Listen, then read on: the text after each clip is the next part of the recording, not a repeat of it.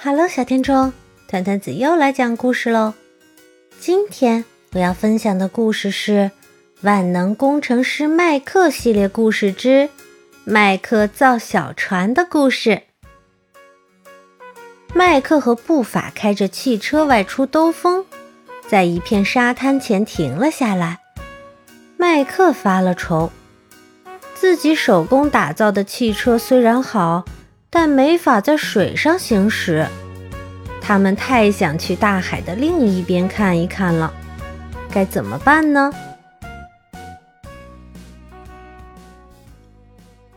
麦克和布法开着新造的汽车驶向道路的尽头。别担心，如果没有路了，肯定会有别的什么。麦克安慰布法。果真如此。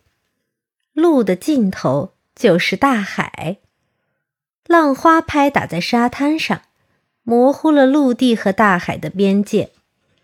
麦克和布法看了看汽车，它有一个发动机和四只轮胎，真是辆不错的车。唯一的缺点在于它下不了水。麦克犯了难，我们可怎么过去呢？他问步法，步法把脑袋摇成一只拨浪鼓。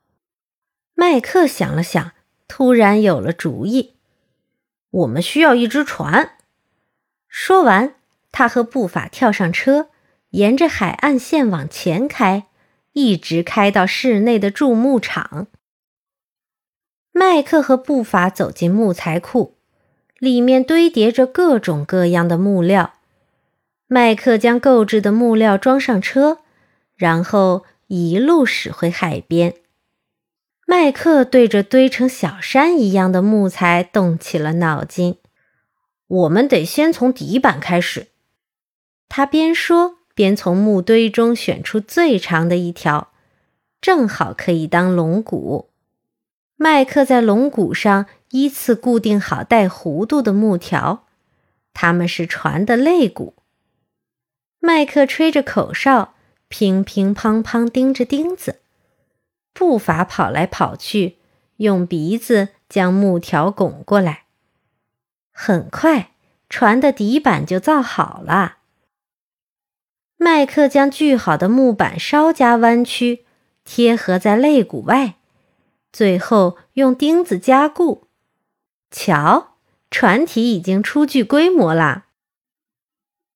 麦克加快了速度，他已经等不及要坐上小船，看看大海另一边的世界了。麦克为船尾柱安装了一只舵，舵是掌握方向的重要工具。然后给小船系上麻绳，用力推向大海。步法率先跳了上去，小船静静地浮在海面上。丝毫没有前进的意思。麦克挠挠头，到底缺了什么呢？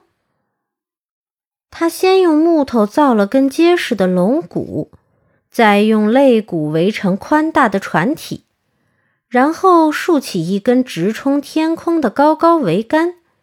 当然，也没忘记在船尾安装一只灵活的舵。